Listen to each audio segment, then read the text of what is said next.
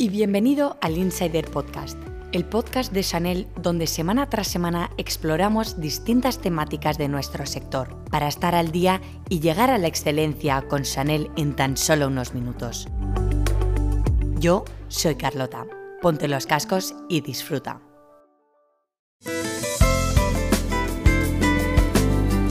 Disfrutaremos con el verano de Chanel y viajaremos a lugares que forman parte de la historia de la firma y de su creadora, como Deauville, Venecia, Biarritz, Edimburgo y la Riviera Francesa.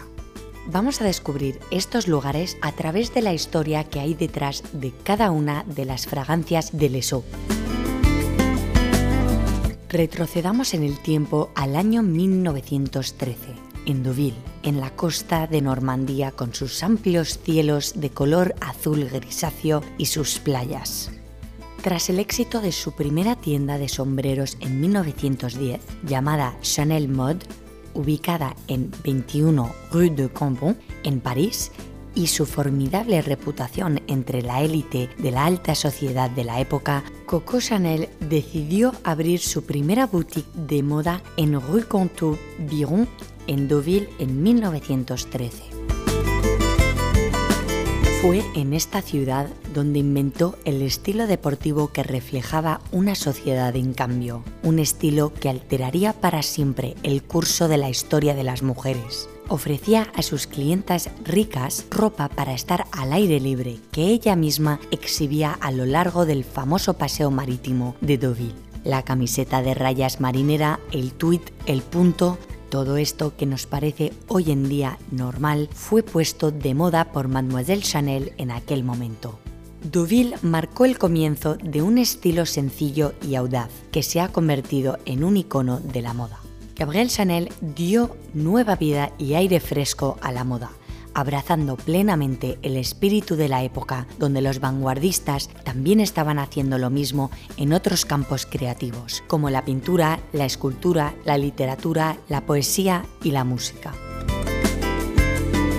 La fragancia de Les Eaux Paris Deauville tiene una estela aromática cítrica inspirada en los paisajes de la costa de Normandía con un frescor vivo, naturalmente radiante. La elegancia distinguida de un eau de toilette que combina las facetas aromáticas verdes de albahaca con notas chispeantes de naranja de Sicilia. Ahora viajamos a Biarritz, al año 1915, con Gabriel Chanel y Arthur Boy Capel, quien la introdujo en esta ciudad durante sus permisos militares. Gabrielle Chanel fue cautivada por el ambiente elegante y con estilo de Biarritz. Fue aquí donde decidió abrir su primera casa de costura en 1915 en una villa frente al casino, donde llegó a emplear a 60 trabajadores y diseñó su primera colección de alta costura, la cual tuvo un éxito inmediato. Esta ciudad le dio la oportunidad de vestir a ricas clientas de París durante sus vacaciones e incluso a la reina de España y a los miembros de su corte. En 1920, Gabrielle Chanel se convirtió en símbolo de la elegancia, presentando al mundo un moderno sentido del estilo que ella encarnaba perfectamente.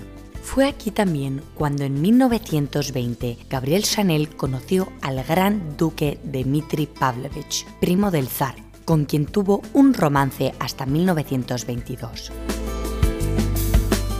La fragancia de Les Eaux Paris Biarritz es una fragancia ultra fresca inspirada en la energía y la pureza del aire de la costa vasca que tanto le gustaba a Gabriel Chanel. Una estela tónica que recuerda la bruma marina. Vibrante y delicada, la mandarina de Sicilia acentúa la luminosidad de un acorde de Muguet, un eau de toilette con una firma tónica. A continuación, viajamos a Venecia, en agosto de 1920, tiempos dolorosos para Gabrielle Chanel, porque su amado Boy Capel había muerto prematuramente en un accidente automovilístico a finales del 1919. Sin embargo, decidió ir por primera vez a Venecia con sus amigos Misia y José María Sert. Para Gabrielle Chanel, Venecia fue una revelación y un nuevo comienzo, se ve impresionada por la efervescencia de esta ciudad llena de contrastes, donde se cruzan personalidades e influencias del mundo entero. Descubre los tesoros del arte bizantino y del arte barroco y se convierten en una inspiración importante de su estilo. José María la llevaba a museos y a pasear por las calles a empaparse de historia. Misia, por su parte, la llevaba a tiendas de moda y antigüedades repartidas por toda la ciudad. El león al lado de San Marcos, un símbolo de Venecia, representa el signo astrológico y el animal favorito de Gabriel Chanel el león se convierte en un motivo emblemático en las creaciones de Chanel y hoy es el símbolo de la alta joyería de Chanel. La fragancia de Les Eaux Paris-Venise tiene una estela oriental fresca inspirada en la cautivadora Venecia, una composición de contrastes entre frescor y sensualidad. La belleza del contraste entre una esencia de nerolí fresca y luminosa y la calidez envolvente de un acorde ambarino con notas de vainilla y notas de tonka. A continuación, viajemos a Edimburgo. En 1924, Gabriel Chanel descubre la alta sociedad británica gracias al Duque de Westminster. Lejos de la vida social, buscó refugio en la salvaje y majestuosa campiña escocesa, bañada por una intensa luz blanca.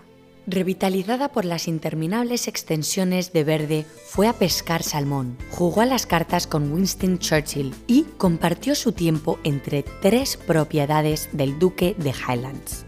La ropa que usaba la aristocracia británica durante sus actividades de ocio al aire libre se convirtió en fuente de inspiración sus suéteres con estampados geométricos multicolores, boinas de lana y chaquetas de tweed eran prendas prácticas que satisfacían su gusto por la elegancia y la comodidad.